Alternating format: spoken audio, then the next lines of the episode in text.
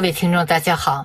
自以色列对哈马斯宣战以来，加沙处于被封锁状态。北非阿拉伯国家开始组织对加沙的人道主义救援。摩洛哥外交、非洲合作和海外侨民部周一宣布，国王穆罕默德六世已就向巴勒斯坦人民提供紧急人道援助发出指令。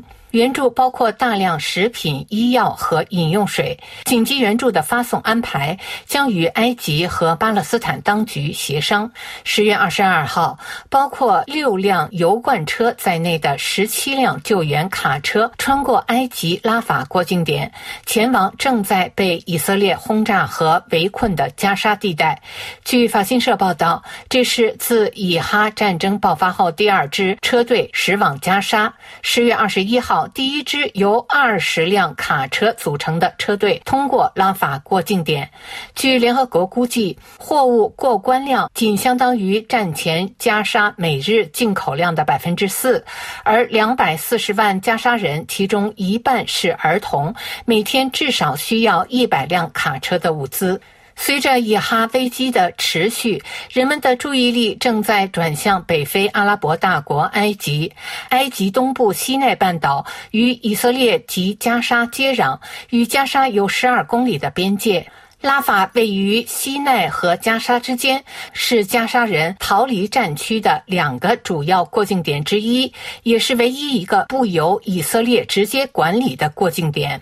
自2007年以色列对加沙实施禁运和封锁以来，拉法过境点是巴勒斯坦人的生命线，因为它是人员、物资和人道主义物资进出加沙的少数通道之一。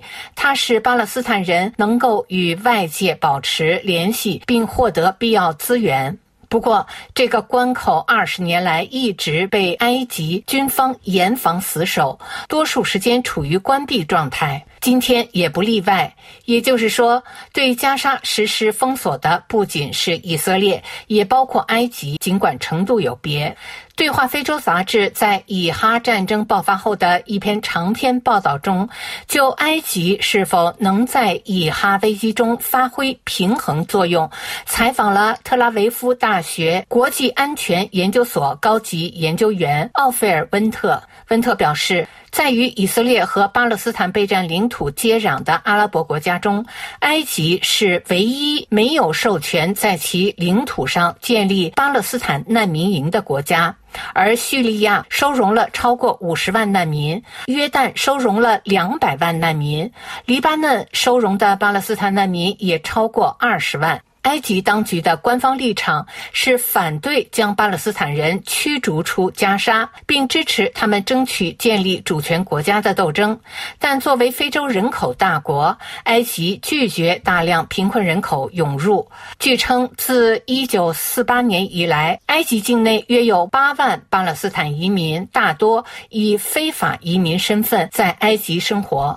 尽管埃及会像所有阿拉伯国家一样声援巴勒斯坦。坦的解放事业，并向加沙提供人道援助。然而，埃及也不希望疏远以色列，因为他们有共同的利益。他们不希望看到政治伊斯兰在该地区死灰复燃。埃及自身也面临着伊斯兰主义的威胁。埃及现政权于二零一三年驱逐了本国穆斯林兄弟会，并将其取缔。穆兄会是一个跨国伊斯兰组织，于一九二八年在埃及成立，其目标是促进伊斯兰占多数的国家的社会和政治变革。二零一一年阿拉伯之春后，穆兄会在埃及掌权一年，随后被赶下台。哈马斯是穆兄会的分支组织，因此被埃及视为威胁。但自2017年以来，埃及与哈马斯之间达成某种默契，哈马斯在西奈半岛配合埃及打击恐怖主义，埃及放松对加沙的封锁。但埃及对加沙的介入是有限的，不会为巴勒斯坦人的利益对以色列进行军事干预。这一政策底线源自埃及1979年与以色列签署的和平协议。埃及拒绝加沙人大量越境，因为他反对任何侵犯西奈半岛主权的行为。埃及政府担心西奈半岛发生人口流动会影响国家安全，担心哈马斯武装分子在西奈半岛重新部署军事设施，并从西奈半岛发动对以色列的恐怖袭击。届时，埃及就将成为以色列的报复对象。埃及军队在西奈半岛与伊斯兰国武装分子作战了十年，半岛的原住民从2014年开始因军事行动而流离失所。尽管埃及当局去年春天宣布西奈半岛的圣战威胁已经结束，但原住民仍然无法返回家乡。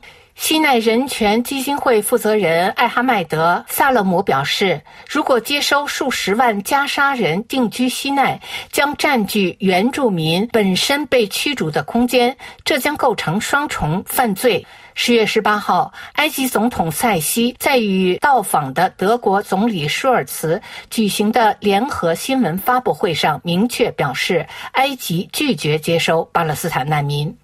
以上是今天的聚焦非洲，我是桑宇。